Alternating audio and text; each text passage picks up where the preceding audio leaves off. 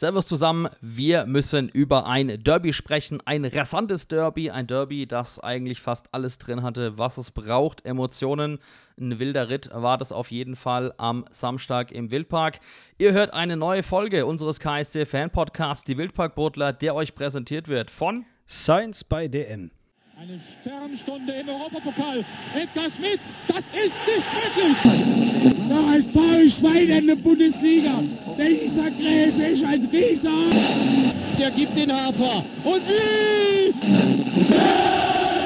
Liebe Hörerinnen, liebe Hörer, herzlich willkommen zu Folge 68 unseres KSC Fan Podcasts, die Wildparkbrutler.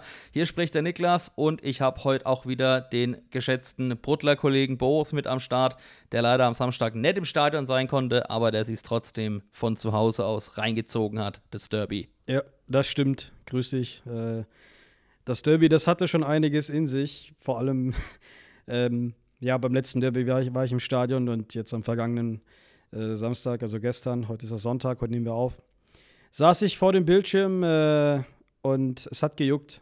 Niklas, es hat gejuckt. Ich habe die Choreo gesehen, ich habe auch schon das erste Foto gesehen, was du mir geschickt hast.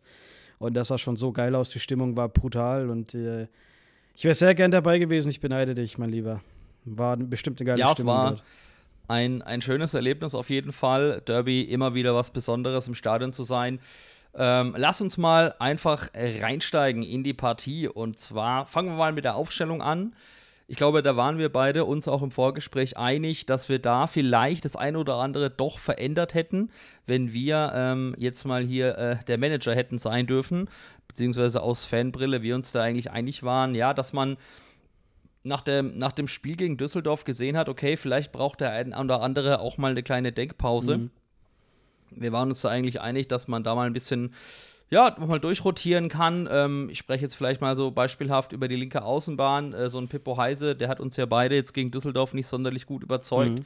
Warum da nicht einfach mal einen Herold reinhauen? Am Ende ähm, war es dann doch wieder Heise, der gespielt hat. Uh, Matanovic war neu in der Startelf, das hat mich ähm, Überraschung ähm, auch ein bisschen. überrascht, ja. Ich glaube, Eiche hat es hinterher auf der PK damit begründet, dass Budu noch nicht so ganz fit war. Der war ja für die Nationalmannschaft unterwegs und durfte da für Georgien spielen und vor allem auch treffen, sehenswert, ja, gegen Norwegen. Ja. Ähm, hat da äh, das 2 zu 1 erzielt. Äh, Ende der Nachspielzeit war das, glaube ich. Ähm, trotzdem verloren gegen Erling Haaland und Co. Aber Budu deswegen auch lange nicht im Training gewesen und äh, wahrscheinlich haben ihm so ein bisschen die Körner gefehlt. Finde aber, dass er mit seiner Einwechslung wirklich nochmal einiges bewegt hat, aber dazu später mehr. Lass uns mal einfach ins Spielgeschehen eintauchen. Wir kommen rein ins Spiel. Ich finde, der KSC hat es eigentlich ziemlich gut gemacht. Erstmal natürlich Choreo überragend. Ähm, ich weiß nicht, wie viel man im Fernsehen davon gesehen oder mitbekommen hat, aber die komplette Choreo, die war schon richtig geil da auf der Gegengerade.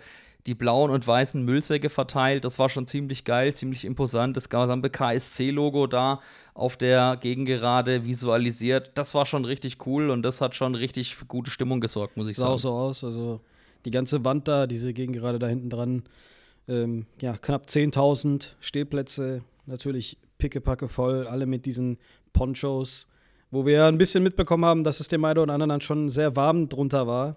Es war sauwarm, ähm, hey, ich sag es. Ich war auch überrascht. Also Respekt, wer das da die, die komplette Zeit durchgehalten ich, ich, war, ich muss ehrlich sein, ich war sehr überrascht, dass es sogar während dem Spiel diese Trinkpause gab. Ähm, Zweimal, glaube ich. Wir sind sogar. jetzt schon Mitte September dass der Sommer bei euch in Deutschland so spät erst eintrifft, ist auch schon krass, ne? Während ich hier tatsächlich schon im Pullover sitze. Aber ich fand das sehr imposant, diese Choreografie, auch ähm, sehr lautstark. Natürlich Kaiserslautern auch mit vielen Leuten da gewesen. Ähm, ich nehme es dir mal vorweg, das 1 zu 0. Ich will erstmal nur nicht ganz aufs Sportliche gehen, sondern was mich ein bisschen gestört hat, was aber irgendwie schwer zu vermeiden ist, ist einfach, dass auf der Nordtribüne neben dem Gästeblock, im KSC-Block eigentlich, ja, sehr, sehr viele Leute in Zivilkleidung aufgesprungen sind und gejubelt haben bei dem Tor. Ich weiß nicht, ähm, wie viele Kaiserslautern-Fans sich da reingemogelt haben, aber es waren mir auf jeden Fall viel zu viele. Ist dir das auch aufgefallen? Ja, darauf habe ich ehrlich gesagt nicht geachtet, aber ähm, gut, dass dir das aufgefallen ist ich habe mich einfach, ich saß ja da oben bei Martin Wacker und habe das Spiel neben ihm verfolgt und ich habe mir einfach nur gedacht, so Leute, das kann nicht euer Ernst sein, wie das so ein billiges Gegentor. Wir können es gleich mal ansprechen. Ähm, fünfte Spielminute. Das war ja schon ziemlich ärgerlich, dass da einfach relativ früh wir wieder in Rückstand geraten sind. Ähm, der Ballverlust ist, glaube ich, von Sebi Jung ausgegangen. Ja, Mittelfeld dann, auch schon. Genau, Mittelfeld, dann die, die, die, der Ball nach außen auf, auf, äh, auf die andere Seite und dann kommt er rein und Marcel Franke verliert dann das Duell gegen Ragnar Ache, der ja das 0 zu 1 erzielen kann.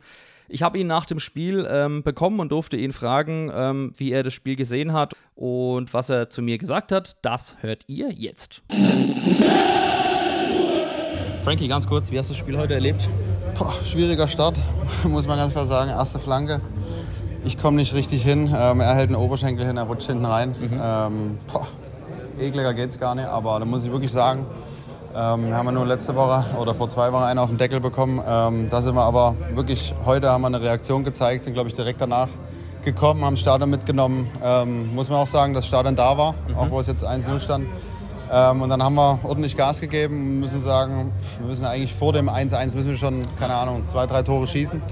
Haben wir heute ausgelassen, haben wir es 1-1 gemacht. Dann nehmen wir eigentlich ja, irgendwo das Momentum mit in die Kabine.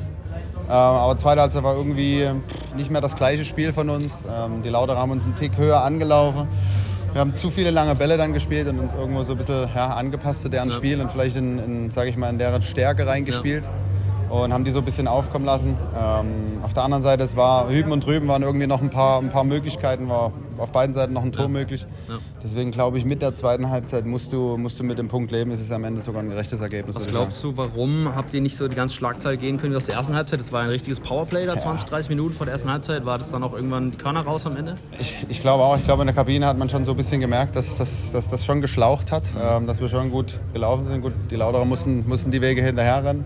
Von dem her waren wir, waren wir beide bestimmt ein bisschen, äh, ja, ein bisschen tot, aber trotzdem, zweite Halbzeit, ich sag, noch einen Tick mehr zutrauen. Mhm. Das Spielerische haben wir in der ersten Halbzeit auch gezeigt, dass wir es können. Ja. Ähm, vielleicht ein Tick mehr Selbstbewusstsein, was wir da, was wir da brauchen, was dann am Ende auch mit, mit, äh, mit, mit Siegen wieder herkommt. Ähm, aber wie gesagt, es war heute erstmal ein, ein, Schritt, einfach eine Reaktion nach dem, nach dem Gegentor, dass wir da dran geblieben sind. Und wie gesagt, die erste Halbzeit, ich glaube, das, das sollte irgendwo der Maßstab sein. Ja, bitter. Ähm, das war dann, dass dann so früh auf jeden Fall das Gegentor fiel, aber vollkommen richtig, wie Marcel gesagt hat.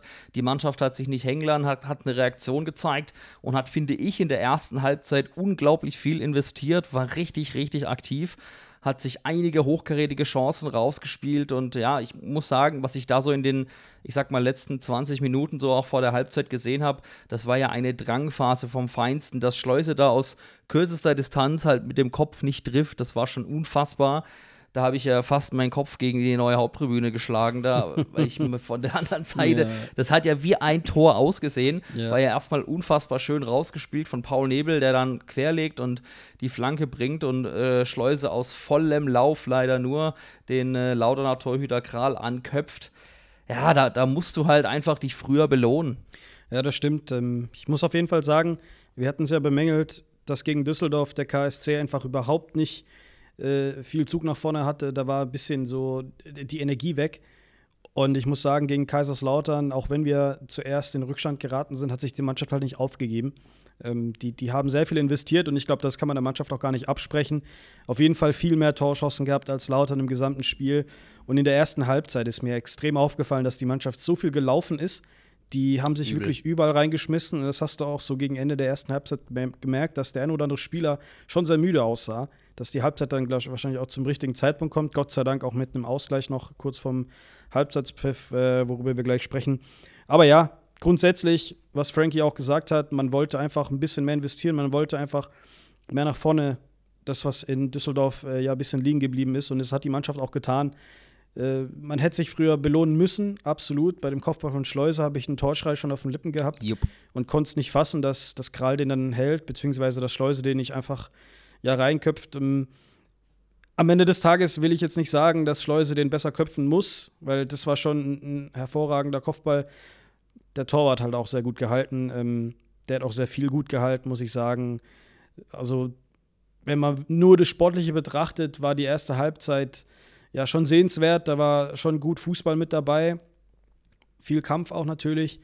Aber ja, bitter, dass wir uns in der ersten Halbzeit einfach nicht früher ähm, belohnen konnten, auch wenn wir schon so viel investiert haben. Aber Es gab ja Gott sei Dank vor der Halbzeit dann nochmal eine Situation äh, mit Schleusner, der nämlich versucht, den Ball ja im Strafraum festzumachen, äh, versucht da den Ball mit dem Fuß irgendwie nochmal runterzukriegen. Und in dem Moment bekommt er ja, einen Tritt von unten von einem Kaiserslautern-Spieler und gar keine Frage, Elfmeter. Ähm, Dennis Eitekin, der Schiedsrichter, sehr erfahren, sehr prominent, äh, der hat das gesehen und ähm, ich glaube, da hat auch kein VRR gefehlt, das, das war schon klar. Und Gott sei Dank, Marvin Wanicek vor der Gegengerade macht das 1 zu 1 trocken, Mitte unter die Latte rein und wir gehen mit einem 1 zu 1 in die Pause und mit Sicherheit auch für die, für die Köpfe was Gutes, denn man hat sich trotzdem belohnen können, auch wenn es ein bisschen länger gedauert hat, aber wenn du mit einem 1 zu 1 dann in die, in die Pause gehst und weißt, so, jetzt wir wieder Level, jetzt können wir wieder angreifen, ich glaube, das ähm, war schon gut auf jeden Fall. Und die Mannschaft, die ist ja nochmal gieriger rausgekommen, oder? Ja, auf jeden Fall. Also ähm, du hast es vollkommen äh, richtig wiedergegeben. Es gab ja dann einen eindeutigen Kontakt im 16er äh, Kraus gegen Schleusner, der ihn da am Fuß trifft und keine zwei Meinungen. Ich habe erst gedacht, der VAR schaltet sich nochmal ein. Ähm, war ja, glaube ich, auch kurz so der Fall. Bei jedem, bei jedem Elfmeter. Aber dadurch, dass ich ja im Fernsehen das, das bisschen näher verfolgen konnte und dann haben sie ja den Eitekin gefilmt und er sagt, nee, passt schon, Elfmeter, keine Frage. Und ja. ähm, wenn man, wenn man vielleicht noch ein bisschen die Bundesliga schaut, es gab ja am Freitag beim Bayern-Spiel was ähnliches mit Thomas Müller. Ähm, das war im Prinzip ja fast äh, das Gleiche, wenn ich es richtig im Kopf habe noch. Also genau, ähm, ja, am Ende des Tages Elfmeter, äh, auch wenn Schleus ein bisschen viel aus der Situation macht, muss ich sagen. Ich habe gerade mir die Highlights nochmal angeschaut. Äh, ja, ja der Kontakt ist da. Also Kontakt also. ist da, nimmt er an und ähm, gar kein Wie schmerzhaft es ist, weiß er am Ende nur er, aber Fuß gegen Fuß. Ja, ja, das, das haben wir schon mal gehört. Ne? Aber nee, ich bin, ich bin mir sicher, ähm, neun von zehn Schiedsrichtern, die geben da elf Meter und ähm, gar keine Frage. Und ja, war die Zeck der bekannte Eiskalt. Wenn Wanne, wenn Wanne zum Elfmeter anschießt, ist es quasi schon ein Tor. Ja. Ich glaube, es war der neunte oder zehnte Elfmeter in Folge, den er verwandelt hat, äh, zu dem er angetreten ist in einem Pflichtspiel. Oh, stark. Also von, von daher Hut ab. Ähm, ja, und zu dem Zeitpunkt der absolut faire und vollkommen verdiente Ausgleich. Ähm, spannend ist übrigens auch, du hast Eitekin angesprochen, der hat das Spiel unglaublich gut im Griff gehabt. Und ich finde, man muss auch sagen, es war ein relativ faires Derby, denn es gab nur eine gelbe Karte gegen Puchas und die auch nur aufgrund einer Schwalbe. Ja, siehst du mal. Ich weiß nicht, ob du das noch im Kopf hast. Nee, die, ich habe es tatsächlich nicht im Kopf. Also, ich habe gar keine gelben Karten im Kopf. Was ich damit sagen möchte, ist absolut, Aitekin hatte das Spiel voll unter Kontrolle und die Ansetzung auch komplett richtig, muss ich sagen. Einer der besten Schiedsrichter, wenn nicht sogar der beste in der Bundesliga. Ähm, als Schiedsrichter natürlich äh, ein Idol mehr oder weniger, auch mit seiner Persönlichkeit, sehr beliebt auch unter den Spielern. Das hast du auch gesehen. Die Spieler wussten, es ist ein Derby, da ist viel Hitze drin, aber nimmt das auch raus und kontrolliert die, die Spieler und man hat auch mal einen Spruch und so. Also da haben sich alle am Ende wieder lieb gehabt, äh, mehr oder weniger. Und ich finde, das war eine absolut richtige Ansetzung. Wir hatten in Derbys schon mal andere Schiedsrichter, wo sie einfach ja, sich vom Publikum ein bisschen hinreißen haben lassen und, und das Spiel schnell mal außer Kontrolle verlieren. Das ist ein schweres Spiel zu leiten, vor allem im vollen Wildparkstadion. Ähm, auf jeden Fall, wenn es um den Schiedsrichter geht, hier auf jeden Fall Chapeau. Und bin absolut deiner Meinung. Also, ähm, ich finde, man hat auch einen guten Spielfluss gehabt. Ich kann mich an nicht viele Spieleunterbrechungen jetzt erinnern, wo ähm, ja alle ein bisschen aus der Haut gefahren sind. Ganz im Gegenteil, beide Mannschaften wollten einfach spielen und ähm, es ging relativ gut voran. Also es hat Spaß gemacht zuzugucken, das muss ich schon sagen. Auf jeden Fall. Es war ein super Fußballspiel, sehr viele Tormöglichkeiten in der ersten Halbzeit. Lautern. Vor allem auf KSC-Seite. Genau, vor allem bei uns. Also wie ich schon gesagt habe, ne, also auch Marcel hat es gesagt, ähm, da musst du dich eigentlich früher belohnen und mit 2-1 oder vielleicht sogar 3-1 in die Pause gehen. Und ähm, dann, dass hinten raus die Körner dann ein bisschen fehlen, ist ja auch klar gewesen. Ich finde, man hat es dann relativ eindeutig gemerkt. Hat mir auch Robin Baumut nach dem Spiel gesagt, den haben wir auch noch mal mit drin hier in der Folge. Der hat mir auch noch mal ja, seine Sichtweise zum Spiel geschildert. Ähm, aber der meinte auch, ja, es war dann auch schon so in der Halbzeit, ähm, dass, dass man schon gemerkt hat, boah, es war schon sehr kräftezehrend, sehr intensiv, auch diese Drangphase. Ja, komm, komm, komm, Niklas, N nicht zu viel ver äh, hier so äh, preisgeben. Ich mache jetzt aber mal einen harten Cut. Und ihr hört jetzt das Interview mit Robin Baumut. Alles klar, zack. Robin, intensives Spiel heute, für dich auch besonders. Wie hast du es erlebt? ja, sehr intensiv. Ähm, ersten zehn Minuten, glaube ich, war Lautern ein bisschen besser drin, ohne dass wir jetzt großartig was kreiert hätten. Dann fällt das Tor rein, abgefälscht. Und danach waren wir komplett am Drücker die erste Halbzeit. Müssen, glaube ich, mehr als ein Tor schießen. Schaffen das nicht, gehen dann mit 1-1 in die Halbzeit. Und dann war es so ein typisches erfahrenes Zweitligaspiel in der zweiten Halbzeit. Von daher ist, glaube ich, das 1-1 okay, aber mit zähneknirschend okay von unserer Seite oder von meiner Seite. Ja, ähm, das war sehr intensiv, auch sehr warm. Erste Halbzeit habt ihr richtig Gas gegeben, so die Phase kurz vor der Halbzeit, so 20, 30 Minuten, richtig Vollgas gegeben. Hinten raus haben euch dann so ein bisschen die Körner gefehlt, oder? Was auch sehr intensiv ja, war. Also die, die, diese, ich habe es so gesehen, dass wir von der 70. bis zur 80. hatten wir nochmal so ein bisschen so eine Drangphase. Ja, mit Budo dann und Dennis Bunic. Genau. Und dann 80. zu 90. hat Lautern wieder so ein bisschen so eine Drangphase gehabt. Ähm, dann, wie gesagt, wir haben keinen geschossen in der Drangphase, die haben keinen Tor geschossen, dann gehst du mit 1-1 nach Hause. Kannst du damit leben am Ende? Zähneknirschend, ja. Zähneknirschend, ja. Ja. Jetzt äh, nächste Phase ist dann Spiel in Fürth. Was äh, erhoffst du dir da? Wenn man die, äh, ich habe die gestern gesehen, wenn man sich die angeguckt hat, die Jungs, die rennen auf alles drauf, was sich bewegt. Sehr intensiver äh, Fußball, den der Alex Zorninger da spielen lässt. Ähm, wird auch, äh, kommen jetzt aus dem, aus dem Franken-Derby. Wird, glaube ich, nicht weniger anstrengend. Ja, am Ende, Niklas, hast du absolut recht. Ähm, das, was Robin gesagt hat, ähm, hat man auch schon gemerkt. Ja, also am Ende des Tages, Lautern hatte mal eine Phase, der KSC wieder eine Phase. Eins zu eins dann, ich glaube, man kann schon sagen gerecht, aber wie, wie Robin ja sagte, mit einem Zähneknirschen. Da war viel mehr drin für uns. Wir hätten das auf jeden Fall gewinnen können, äh, mit den Chancen eventuell auch müssen, aber ich meine, es gab auch noch mal einen satten Pfostenschuss äh, von Kaiserslautern in der ersten Halbzeit, wenn ich es noch richtig im Kopf habe, den habe ich vergessen zu erwähnen. Genau, von, von Marlon Ja. Ritter, das muss man auch relativieren. Ich Ja, meine, klar, ja, natürlich hatten wir in der ersten Halbzeit einen Chancenplus, aber Lautern war durch Konter auch immer wieder gefährlich, Mhm. ja. Also von daher deswegen, klar, ich kenne habe viele Fanmeinungen gehört und gesehen, die sagen, ja, nicht genug, 1 zu 1 ist zu wenig. Bin ich auch der Meinung, vor allem aufgrund unserer hochkarätigen Torchancen, die wir nun mal hatten. Es hätte aber halt auch genauso gut in die andere Richtung gehen können.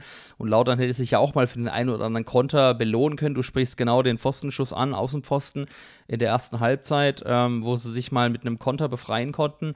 Äh, aber auch in der zweiten Halbzeit. Ich erinnere mich da auch an eine Großchance, in der äh, Patrick Dreves wirklich super pariert. Auch sehr gutes Spiel gemacht, Patrick Dreves. sehr gutes Spiel sagen. gemacht, auf jeden Fall.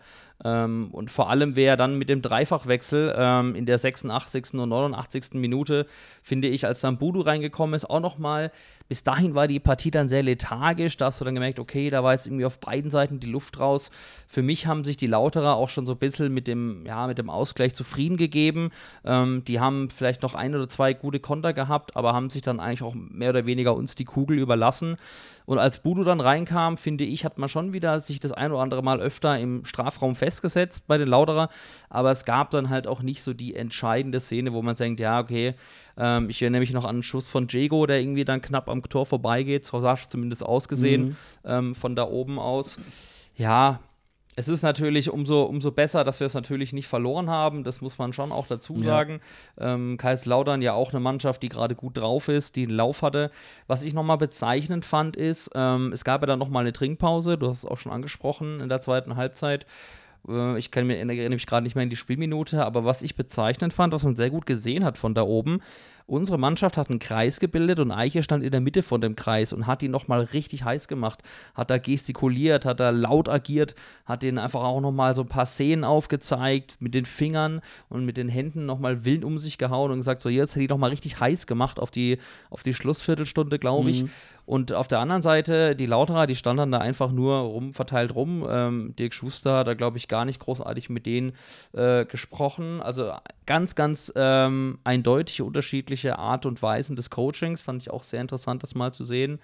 Und ja, ich hatte auch das Gefühl, die, die, die Lauterer, die waren jetzt nicht auf so ein super faires Spiel aus. Also da wurde auch oft mal irgendwie rumgelegen. Ich habe auch jetzt schon die gelbe Karte für den, für den, äh, für die Schwalbe angesprochen. Vollkommen richtig und stark von Aitekin. Auch das ist auch ein Statement, ne? Für eine Schwalbe direkt gelb und sagen, Junge, so einen Scheiß machst du mit mir nicht. Ja, ja, absolut. Ja, und dann muss ich sagen, unterm, unterm Strich ein faires äh, Südwest-Derby, ein schönes Spiel, ein unterhaltsames Spiel.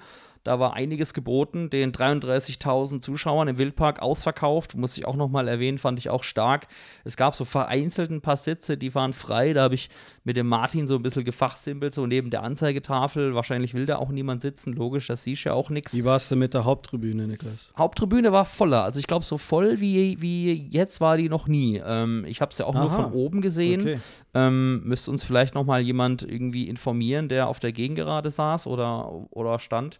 Ähm, also der auf der Gegengerade stand, logischerweise. Hm. Aber ich habe das Gefühl, die war deutlich voller als in den bisherigen Spielen. Ob wie viel Prozent Auslastung kann ich mir jetzt nicht festlegen. Ähm, aber ja, der Rest vom Stadion war voll. Wir haben es auch schon mal angesprochen. Gott sei Dank ist die Kamera auf der Haupttribüne Ja. und filmt auf die, Ja. auf die volle Osttribüne, Ja, Äh, die ja immer gut besucht ist. Das sind ja auch gute Plätze. Ja, und ähm, dann müssen wir wahrscheinlich uns am Ende, wie Robin gesagt hat, zähneknirschend mit dem Unentschieden begnügen und ähm, so weitermachen. Ich finde, was man sagen muss, auch an der Stelle, weil ich ihn auch nach dem Spiel kurz gesehen habe, er wollte aber äh, keine Interviews geben, beziehungsweise er war ähm, sehr weit weg. Ähm, Lars Stindl hat ja gefehlt. Aber ich finde, das hat die Mannschaft gut aufgefangen. Das war ja so für uns so ein bisschen die Frage, wie die Mannschaft wohl darauf reagiert, ähm, dass so ein Qualitätsspieler ausbleibt. Aber ich finde, dafür haben wir es in der ersten Halbzeit richtig ordentlich gemacht. Paul Nebel hat ein richtig starkes Spiel gemacht. Unglaublicher Aktivposten, hat sich in alles reingehauen, war auch nach vorne hin so richtig kreativ. Ähm, war ja auch jetzt bei der U21-Nationalmannschaft mit dabei ähm, und hat damit aufgelaufen. Auch da nochmal Glückwunsch an der Stelle. Ähm, ja, dann müssen wir jetzt am Ende mit dem 1-1 leben. Ich glaube, was anderes bleibt uns jetzt auch nicht übrig. Haken dran, wie Eiche gesagt hat, und dann fertig Was ist. für einen Faktor hat denn der Platz gespielt, deiner Meinung nach? Weil man hat ja schon gehört. das war das nächste Thema, ja was ich aufmachen wollte. Ja, man hat ja schon viel über unseren, Ja. über unseren Platz gesprochen in den, letzten, in den letzten Wochen und es gab ein paar, die sind auch gut ausgerutscht. Ähm, also, also- bei, bei den Lautern, aber auch bei uns ja, meine ich, auch meine ich, meine ich damit. Und vielleicht auch ein Faktor, warum die Spieler so, so müde waren, weil wer schon mal auf so einem Platz gekickt hat, der weiß, da muss man schon mal ein paar extra Körner hinschmeißen, um da ja an den Ball zu kommen, äh, vielleicht mal auch den Antritt richtig hinzukriegen. Das ist nicht so einfach. Wir wissen im, natürlich, im Winter soll es neuen Rasen geben, aber der Platz aktuell, das ist, das ist, ist der noch bespielbar? Ich weiß es nicht. Zweitligareif ist, ist auf das jeden nicht mehr. Fall ist auf jeden Fall ein riesengroßer Faktor, ähm, finde ich. Es hat mir auch ähm, Robin hat es auch gesagt, also dass der Platz echt schwierig war und Eiche in der PK ja überdeutlich und hat ihn, glaube ich, als Vollkatastrophe bezeichnet. Ja, das ist einfach, ähm, einfach unschön, weil dann ist natürlich auch die, die spielerische Klasse, äh, kannst du dann auch nur limitiert aufzeigen, beziehungsweise dann musst du dich halt mit dem zufrieden geben, was mit dem Platz möglich ist. Äh, ist auf jeden Fall ein Faktor, den man erwähnen sollte und äh, Eiche hat ja gemeint, er erwähnt es jetzt nochmal, er sagt es jetzt nochmal, aber das gebetsmühlenartig alle zwei Wochen zu sagen, ähm, würde er dann auch nicht machen. Das ist ja auch dann irgendwann abgedroschen. Aber ja, ähm, das ist mir auf jeden Fall aufgefallen. Du kannst ja auch mal irgendwie Fotos angucken, da siehst du auch viele Häufchen auf dem Platz. Also Ich bin ja der ist ich bin- alles, alle, alles andere als gut Ich bin ja bespielbar. beim letzten Derby, äh, durfte ich danach mal kurz über den Platz laufen.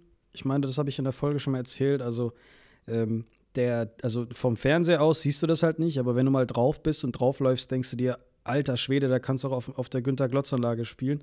Das ist echt der ähnliche Rasen, also nicht gut. Oder beim ASV Durlach. Ja, genau. Oder also es, es sah nicht gut aus.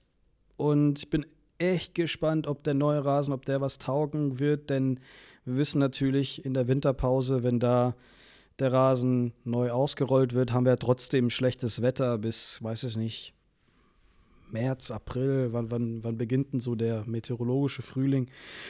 Ähm, da muss man halt auch wieder drauf achten. Also ich weiß noch zu Bundesliga-Zeiten, so die Zeit, da, da hatte der KSC mal den besten, Pla äh, den besten Platz der Liga oder so. Da gab es mal so einen Award. Da sind wir aber jetzt weit weg Ähm, von. da sind wir aktuell sehr weit weg von. Wir wissen natürlich, dass auch der Platz von der Stadt ja finanziert wird, glaube ich. Ähm, auch natürlich da ein Faktor. Aber ganz kurz nochmal, ähm, du hast gerade über Lars Stindl gesprochen, dass die Mannschaft ähm, das sehr, sehr gut ohne ihn ja, hinbekommen hat. Angenommen, er hätte gespielt, hätten wir da ein ganz anderes Spiel gespielt? Weil wir haben ja erstmal gesehen, dass Matanovic natürlich im Sturm gespielt hat. Wir haben auch schon mal gesehen, dass Stindl in der Doppelspitze agiert. Für uns natürlich eine Überraschung gewesen, dass Igor Matanovic da von Anfang an spielt und nicht Budu Zivcivace zum Beispiel. Ähm, ich möchte noch mal auf das Thema eingehen, äh, dass, dass, dass es auch da noch mal mm, dass man das gesehen hat, dass ein Stindel, wie ich finde, in der Doppelspitze schon verschenkt ist.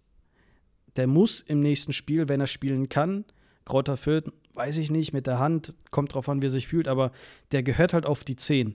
Das Ding ist halt, wir haben aber auch Qualität im Mittelfeld. Wir haben es gesehen mit Leon Jensen, Paul Nebel, Gondorf, Wanizek. Einer muss weichen. Einer muss weichen. Mhm. Und ich glaube, Ja, so wir haben es gesehen, dass wir es ge geschafft haben, auch ohne Lars Stindl relativ äh, attraktiven und guten Fußball zu spielen. Aber mit Lars Stindl ist da nochmal viel mehr Qualität drin. Aber er muss halt auf die 10. Wen, Ja, ja. Und dann die Frage, wen, würdest, wen nimmst wen du raus? würdest du denn rausnehmen dann? Ja, das ist eine sehr gute Frage. Ich glaube, mh, dass das kommt immer so ein bisschen auf den Gegner an. Mhm. Ne? Also ich habe es ja auch schon mal angesprochen. Ähm, gegen Braunschweig Heimspiel Doppelspitze mit Schleuse war super, weil ganz anderes Spiel. Ja.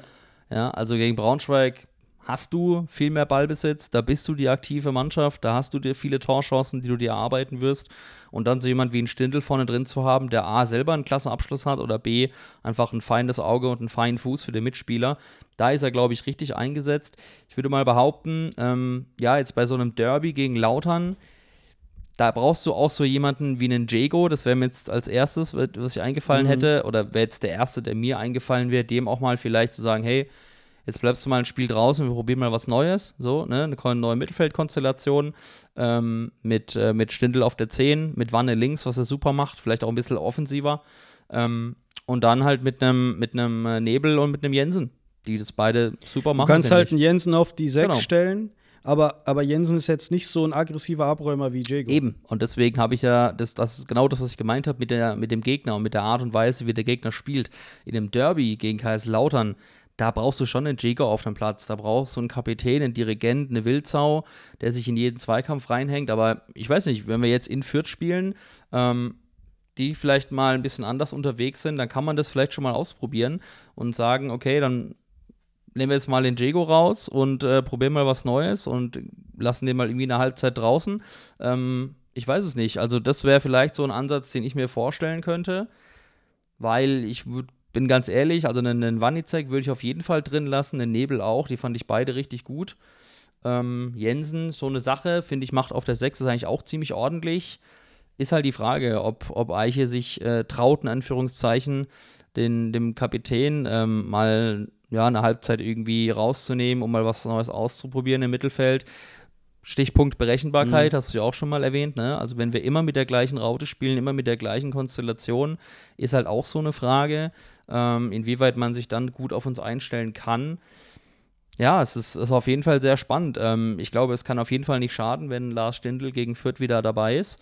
Unabhängig davon, dass wir das jetzt gut gemacht haben, finde ich. Ich finde auch ein Matanovic hat ein ordentliches Debüt gegeben, ähm, auch wenn es für ihn ja auch schwierig war, reinzukommen. Ähm, war ja auch irgendwie zu Beginn auch relativ äh, eine Weile krank, als er äh, neu zu uns in den Kader kam. Ähm, ja, ich finde, find, das hat er ordentlich gemacht. Ähm, hatte auch ein, zwei gute Tormöglichkeiten, hat auch mal einen anderen hohen Ball festgemacht vorne drin.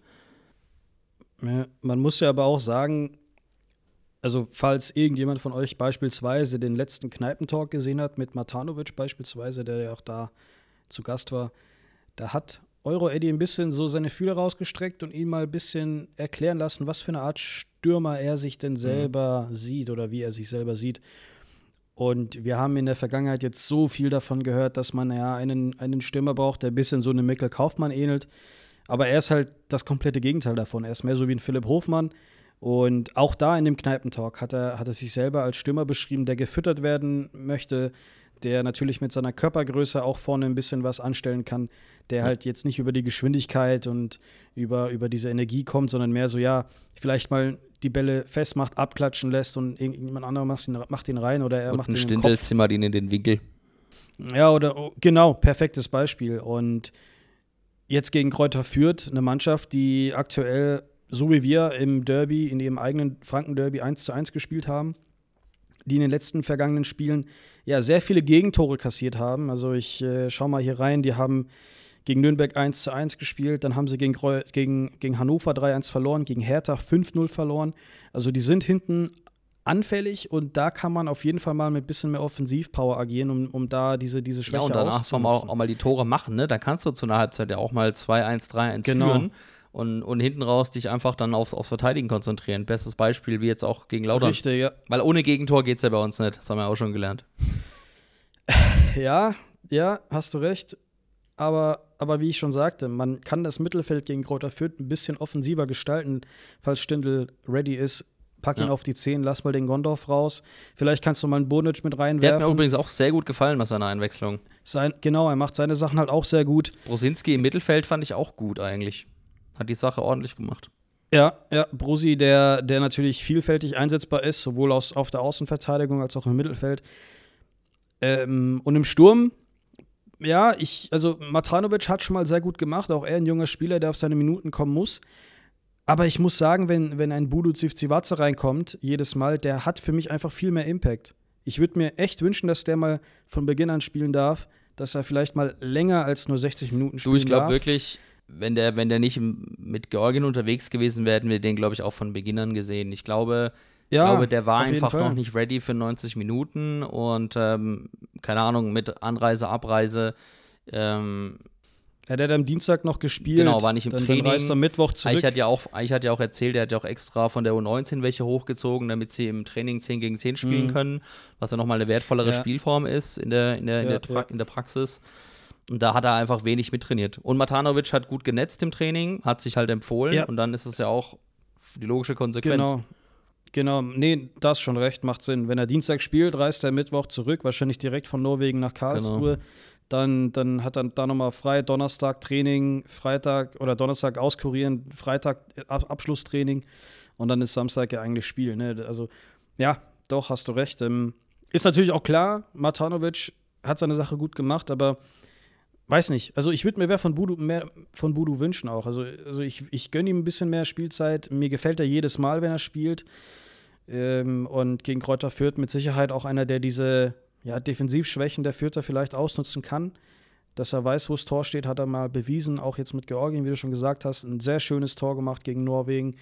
Äh, auswärts da Oslo. Also Direktabnahme, war schon- gell? Kurzer Win spitzer Sehr- ja, Winkel, ja, ja. Direktabnahme, direkt in, ins Und kurze auch Eck da wurde er eingewechselt Mhm. und war der Joker. von Willi Sagnol, dem Headcoach Willi von. Georgien. Auch witzig.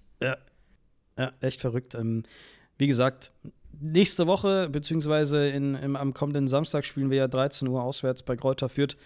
Da müssen, wir, da müssen wir die Schwächen ausnutzen. Da müssen wir unser Spiel weiter durchziehen. Wir müssen da echt ähm, Vollgas geben.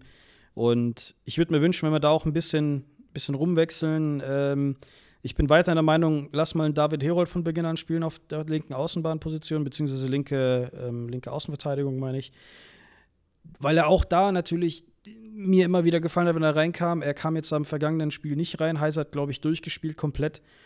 Ähm, Pepo Heiser ein paar gute Torchancen gehabt, äh, hier und da mal eine Flanke, die, die nicht ankam. Ähm, ich erinnere mich auch noch an eine Szene, zweite Halbzeit, glaube ich, ein, ein sehr toller Schuss aufs Tor. Kral hält den und, ähm, und Gondorf verzieht den komplett und dreht sich um. Nee, es war erste Halbzeit, was laber ich? Erste Halbzeit war das, genau, es war auf die ging gerade noch. Ähm, ja, am Ende des Tages habe ich nichts dagegen, wenn man ein bisschen durchwürfelt. Wir hatten es ja in den vergangenen Folgen mal angesprochen. Es kann hier und da mal sein, dass, dass das Gefühl aufkommt, dass ja, wir zu, zu leicht zu durchschauen sind. Ich will jetzt nicht sagen, dass wir schlechter gespielt haben als gegen Düsseldorf, ganz im Gegenteil, aber wir können anders spielen, wir können anders auftreten und die Qualität, die wir im Kader haben, die kann man ruhig mal auch mal benutzen und ein bisschen mal was Neues ausprobieren, den Gegner auch mal vielleicht überraschen, denn ähm, so viel umstrukturieren tun wir ja nicht. Und deshalb, ja, wäre es mal eine gute Idee. Aber letztendlich sind wir keine Cheftrainer. Das weiß Christian Eichner viel, viel besser als wir zwei äh, Brudler hier, äh, wie, wie zwei Hobbytrainer. Ne? Ähm, sehr leicht gesagt vor Das dem stimmt. Mikrofon. Aber, aber man, man, man sieht es doch in den Spielern auch. Und wenn wir mal die Spieler uns angucken, auch jetzt beim, beim Freundschaftsspiel gegen SC Freiburg, was ja der Sven in der letzten Folge sehr gut analysiert hat für uns, die Spieler, über die wir gerade geredet haben, dass die ihre Qualität mitbringen. Auch gegen den Gegner wie den SC Freiburg, die eine Etage über uns unterwegs sind. Ja, bin gespannt, mit welcher Elf wir letztendlich auflaufen, kommt natürlich auch darauf an, wie die Spieler sich jetzt regenerieren, ob der eine oder andere noch ein Wehwehchen hat und erst wahrscheinlich Mittwoch, Donnerstag einsteigen kann. Kommt darauf an, wie Lars Stindl spielen oder ob er spielen kann, jetzt nach seiner Handverletzung. Ich habe ihn, ja, ich hab ihn ja gesehen, Ähm, er hat so eine schwarze Handschiene, so eine stabile, also es hat relativ Ja. ähm, stabil ausgesehen. Aber ja, Ja, ja, das Ding ist, wenn du halt damit hinfällst, Genau. kannst du dir trotzdem wieder die Schraube da Genau. kaputt machen. Äh, das Kahnbein, ich habe das ja letztens noch gegoogelt gehabt, das, das, sieht, das sieht sehr, sehr komplex aus. Und so ein ganz kleines Stück Nee, da soll man auch nichts überstürzen, um Gottes Willen, das habe ich da Absolut auch nicht, nicht weil was, das Letzte, was wir brauchen, ist ein Stindel, der, der noch länger der dann ausfällt. die ganze Hinrunde eigentlich ausfällt muss. wegen so einem Quatsch. Nee, Ja. Das Ja, äh, ja, braucht man dann absolut. absolut. nicht riskieren. Bin ich voll bei dir. Ähm, eine Sache noch, weil wir jetzt ja auch schon ein bisschen über Aufstellungen ähm, gesprochen hatten. Ähm, Verteidigung. Ich finde, Robin Bormuth und Marcel Franke haben das eigentlich an sich ganz gut gemacht. Ähm, viele Zweikämpfe geführt, auch viele Zweikämpfe gewonnen Finde ich auch. Was Martin aufgefallen ist, Martin Wacker und mir, was uns auch ein bisschen geärgert, ist halt auch, ist irgendwie so immer mal wieder jetzt gewesen, dass gerade so die Oldies bei uns im Team immer mal wieder Schnitzer drin haben, ja. Gegen Düsseldorf war es Cego mit einem Totalausfall. Jetzt hat Sebi Jung da irgendwie den Ball verloren, auch blöd ausgesehen. Ähm, gefühlt unnötig der Ballverlust. Das ist so irgendwie was, was uns aufgefallen ist und was halt auch schade ist, weil es um es dann halt auch um, um die Körner bringt. Jetzt im, in dem Fall jetzt ähm, hier gegen Lautern und vergangene Woche war es dann der Dosenöffner für Düsseldorf, die das natürlich auch sehr gut ausgespielt haben, aber Ich habe hier, ich hab hier übrigens einen, einen guten Stat für dich gerade im Hintergrund rausgefunden. Marcel Franke und Robin Bormuth haben jeweils nur zwei Zweikämpfe verloren. Einer am Boden, einer in der Luft jeweils. Also die haben. ja gut, Also bei Franke war es halt dann der, der zum Gegentor geführt hat, ist halt bitter. Ja, ja, aber ich habe hier zum Beispiel mal Robin Bormuth aufgemacht. Äh, Kopfballduelle 6, davon 5 gewonnen und äh, Bodenduelle 6, davon 5 gewonnen. Nur mal als Beispiel. Also, mir haben beide in der letzten Zeit sehr gut gefallen in der Innenverteidigung. Ich finde, die harmonieren ganz gut. Die bringen auch die, ja, die gewisse Körperlichkeit mit, die es braucht in der Innenverteidigung, die Robustheit, auch das fußballerische Verständnis. Ich finde, die machen das sehr, sehr gut. Und ähm, wie wir schon vorhin beide gehört haben, die können auch die Spiele sehr ordentlich einschätzen und analysieren, wissen, was sie besser machen können. Und mit der Innenverteidigung habe ich überhaupt keine Sorgen, aber die Außenverteidigung macht mir ein Das bisschen fängt ja auch Sorgen. meistens und die vorher sechs, viel früher an, ne? Schon im Mittelfeld die Ballverluste. ich wollte sagen, ich meine, die meisten Gegentore, die, die gehen auf die, auf die Kappe der Außenverteidiger oder auf den Sechser. In dem Fall Diego, Heise, jetzt Jung. Ähm, d- d- das habt, das, wie du schon gesagt hast, das ist euch aufgefallen, das fällt irgendwie mir jetzt auch auf, wenn man, wenn man sich das nochmal anschaut.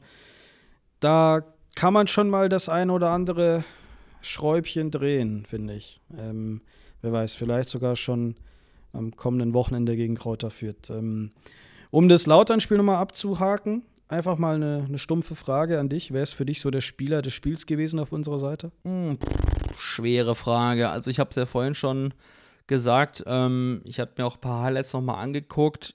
Für mich, wenn ich jetzt so das, das Spiel mir noch so mal ähm, Revue passieren lasse, ähm, aus, der, aus dem Live-Erlebnis vom Stadion, ist mir Paul Nebel am meisten hängen geblieben, aufgefallen. Unglaublich viel gelaufen, so wie der Rest der Mannschaft natürlich auch.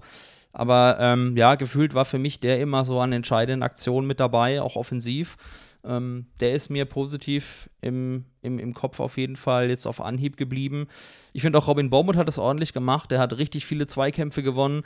Ähm, zweimal hat er, glaube ich, auch irgendwie einen Schlag in den Nacken gekriegt, war auch sehr aktiv am, am Gestikulieren. Also der war bestimmt auch nochmal extra motiviert.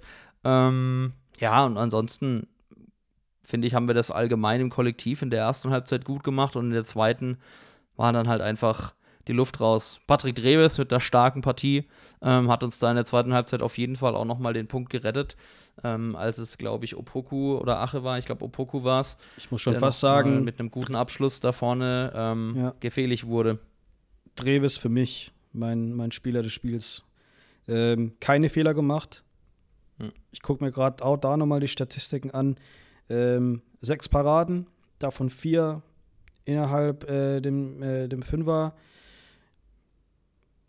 Sehr gute Passquote ähm, von, von 82 Prozent. Also ich finde schon, Patrick Dreves, der ist mir, wie gesagt, äh, im Kopf geblieben. Sehr, sehr gute Paraden auch gehabt. Ich wiederhole mich hier, aber wenn wir Feldspieler nochmal ansprechen, bin ich bei dir, Paul Nebel. Der war gefühlt überall. Der wollte den Ball, Der, der war kreativ, der hat sich sehr, sehr schwer vom Ball trennen lassen. Richtiger Wirbelwind.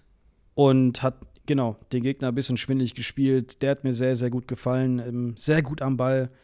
Das ist ein Spieler, ja, wird, wird, wird sehr schwer sein nächstes Jahr, wenn wir, wenn wir den abgeben. Ähm, ist ja auch leider nur eine aus, ausgeliehene Geschichte.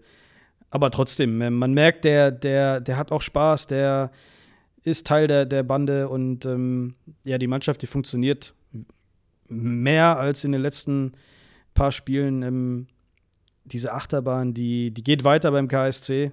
Dieses Hoch und äh, runter, das ja, ist, ist manchmal echt anstrengend, aber. Wir könnten hey, eigentlich jede Folge Achterbahn nennen, aber jetzt müssen ja. wir auch mal wieder ein bisschen kreativer werden. das stimmt schon, aber ja. Die, äh, die zwei Spieler, Treves, Nebel, ich glaube, da können wir uns die Hand geben. Äh, ja, unterm Strich, ich glaube, da kann man Robin Baumund nur zustimmen, mit Zähne knirschen. 1 zu 1 geht in Ordnung, aber. Ja, vor allem aber auch die, du hast ja jetzt ja Statistiken angesprochen, wenn wir uns die ja nochmals vor Augen führen, da wird das Zähneknirschen noch lauter, ne?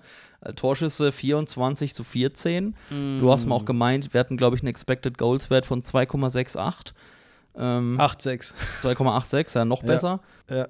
Mit diesem Expected Goals Wert dem, mit dem einen, der eine kann damit jetzt was anfangen, der andere sagt, brauche ich nicht so eine Statistik. Das ist was für die Laptop-Trainer, Niklas. Ja, genau, genau. Ähm, ja, aber auch ja. Passquote 80 Prozent, 73 bei Lautern. Ähm, auch mehr Pässe, Kilometer gemacht als 115 Kilometer, ja. 115,9 Kilometer zum Vergleich zu 111. 485 gespielte Pässe im Vergleich zu 300, 314. Ecken alleine auch 9 zu 3. Ich glaube, Lautern hat erst in den letzten 20 Minuten überhaupt mal die drei Ecken bekommen. Ja, irgendwann hatten wir 9 zu 1 Ecken. Das war schon genau, spektakulär. Genau. Ja, also da war schon von den Statistiken her, die, die lügen da in dem Fall auf gar keinen Fall, ähm, dass wir unterm Strich schon eher das überlegenere Team waren, auch wenn Kaiserslautern hochgerätige Torchancen hatte. Das will ich gar nicht unter den Teppich kehren. Ja, deswegen, ich glaube, auch aufgrund unserer Analyse und dem Gesagten müssen wir jetzt erstmal mit dem 1-1 leben, können wir, glaube ich, auch ganz gut.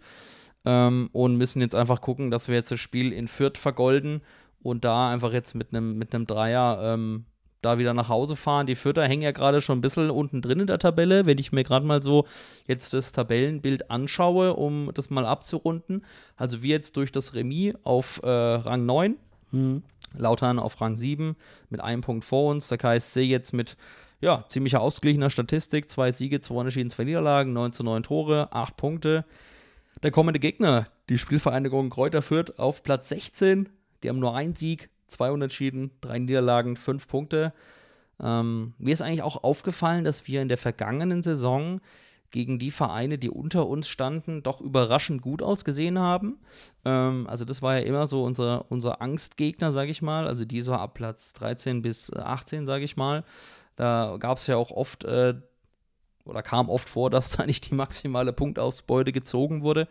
Aber ja, ich hoffe, dass der Trend sich weiter fortsetzt und wir auch gegen die Teams, die weiter unten drin stehen, unsere, unsere Siege einfahren werden. Ähm, in Fürth, das wird nicht einfach, glaube ich, auf jeden Fall. Das ist auch irgendwie so eine Wundertütenmannschaft, die eigentlich ziemlich gute Spieler mit in den Reihen haben, aber ja, das oft irgendwie auch mal nicht so richtig umsetzen können. Ich habe jetzt das Franken-Derby nicht gesehen. Aber ähm, schauen wir mal, was passiert und äh, bin eigentlich grundsätzlich optimistisch, dass wir mit einem ähnlichen Powerplay wie in der ersten Halbzeit jetzt hier gegen Lautern, dass wir da auf jeden Fall dann mindestens mal was Zielbares mitnehmen. Ja, mal mit 1 in Führung gehen, das wäre mal nicht schlecht und dann mal den Gegner kommen lassen ähm, und dann mal gucken, was passiert. Ja, das haben wir auch in Düsseldorf gemacht. Dann ist der Gegner ganz gut zurückgekommen. ja, es ist natürlich äh, Düsseldorf, glaube ich, nochmal eine andere Mannschaft wie Kräuter Fürth. Die sind Erster. Die sind Erster. Also absolut. ich glaube, ähm, im Nachgang Weil der HSV in Elversberg verloren hat. Ja, hoppla. Im Nachgang betrachtet ja jetzt gar keine Riesenschande gegen Düsseldorf verloren zu haben. Ich ja, meine, aber da ging es uns ja auch um die Art und Weise, weißt du, genau, dass du genau, dann genau. so blutleer agierst und dich halt gefühlt gar nicht mehr reinhaust. Mhm. Gut, das kann man der Mannschaft jetzt auf jeden Fall nicht mehr zusprechen. Ähm, ich finde, die haben absolut eine Reaktion gezeigt jetzt im Derby gegen den Betze und ja, das war mir auch, auch glaube ich, mit am wichtigsten, ähm, wenn du mich vor dem Spiel gefragt hättest. Klar hätte ich mir einen Derby-Sieg gewünscht, um Gottes Willen, aber die Reaktion war da, die Mannschaft lebt, die Mannschaft ist aktiv, die Mannschaft arbeitet und die hat alles reingehauen. Also die waren, hat eigentlich auch gesagt auf der PK, ähm, die habe ich mir hinterher auch noch angeschaut, die waren auch stehend am Arsch. Das habe ich aber auch gemerkt. Das hat auch Robin mir erzählt, der war auch echt fertig. Ähm, Fall für die Eistonne sozusagen. Ja. Wobei er auch ja gesagt hat, ne, Alexander Zorniger und Kräuter Fürth, die spielen schon einen Fußball, der sehr unangenehm ist. Auf jeden Fall. Also auf gar keinen Fall das auf die leichte Schulter nehmen. Ja, auf jeden Fall nicht. Da muss man trotzdem 100 Prozent, wenn nicht sogar mehr, rein da und wirklich ja, mit der eigenen Energie das eigene Spiel über die Bühne bringen. Einfach Und genauso das weitermachen. eigene Tor mit dem Leben schützen, Boris. Ja, das, äh, da, da, da darfst du nochmal reinzahlen, weil das ist jetzt eine, eine Christian Eichner-Floskel geworden. Und Glaubst du, glaubst du ernsthaft, wir schaffen es nochmal, ein Spiel zur Null zu spielen dieses Jahr? Also dieses, Ja, dieses Jahr in der Hinrunde? Natürlich, natürlich. Bin ich davon überzeugt. Ich bin ja gespannt. Man muss positiv bleiben, ähm, Niklas. Absolut, also Optimist. Wer Optimist weiß, vielleicht, vielleicht sogar gegen Kräuter Fürth schon. 2-0 Auswärtssieg, mein Tipp. Ich. Du sagst zu Null. Ah, okay, das ist. Das ist Ich traue mich mal was. Eine Ich traue mich starke- mal was. Starke Prognose, ja. Du traust dich was. Ähm, hm, hm, hm. Ich sag 3-1 Auswärtssieg. 3-1, ja, auch Ja. okay. Drei Tore, mal was fürs Tordifferenz um, zu, äh, tun. Mal für die Tordifferenz was tun. So, Genau. jetzt habe ich's. Ist schon spät. Ähm, ja, Kräuter führt 13 Uhr am Samstag. Wer nach Bayern fährt, ähm, bleibt auf jeden Fall gesund. Passt auf euch auf. Nürnberg, Nürnberg kann man immer ganz gut äh, irgendwo ein Bierchen trinken oder so einkehren. In Fürth war ich Ist- noch nie, ist- aber Ist eine schöne Ecke trotzdem. Nürnberg kann Ähm, man mal besuchen. Da gibt es ein paar gute, paar gute Kneipen. Gutes bayerisches Bier auf jeden Fall. Das heißt, äh, wer sich die Reise vornimmt zu machen, macht das sicherlich wenig falsch. Ist jetzt auch nicht Ja. so ewig weit weg von Ja, Karlsruhe. das geht stimmt. schon. Mit dem Zug, glaube ich, knapp drei Stunden oder so. Das geht ja noch. Ja, Boris, dann würde ich sagen, ähm, bleiben wir manchmal dabei, drücken die Daumen und werden das Ganze weiterhin beobachten. Bald auch wieder, ähm, so viel können wir sagen, mit illustren Gästen hier in der Runde. Ähm, da sind wir auf jeden Fall in der Planung schon ziemlich weit und äh, dürft auch bald wieder die ein oder andere prominente KSC-Stimme hier bei uns im Podcast hören. Ich persönlich werde ähm, es wahrscheinlich erst im Oktober wieder ins Stadion schaffen. Gegen Schalke werde ich wieder mit dabei sein. Und ähm, ja, ob wir dann beide in Berlin sind, Boris im November, das äh, schauen wir mal. Genau. Geplant ist es auf jeden Fall und freuen uns auch da über jeden, den wir sehen. Dann sage ich dir, mein Lieber, vielen Dank für äh, deine Zeit heute Abend. Äh, Spät abends, sonntags, haben wir uns jetzt hier noch zusammengerauft, um euch äh, unsere Eindrücke vom Derby zu schildern. Äh, seht es uns nach, wenn an der einen oder anderen Stelle mal äh, das Hirn etwas langsamer war, der Mund schneller als der Kopf. So ist es halt nun mal um die Uhrzeit. Aber Ja. wir wollten euch natürlich nicht ohne eine Derby-Folge in die Woche, in die neue Woche entlassen. Vielen Dank fürs Zuhören, fürs Liken, fürs Followen, für alles zusammen. Wir sehen und hören uns bald wieder, Boris, So wir ist es. beide. Und äh, ja, sonst sage ich nur, bis bald im Wildpark. Halte die Ohren steif, bleibt gesund. Bis denne. Bis denn. Hat mir Spaß gemacht. Bleibt gesund, passt auf euch auf und nicht vergessen, die Folge wurde euch wieder präsentiert von Science by DM.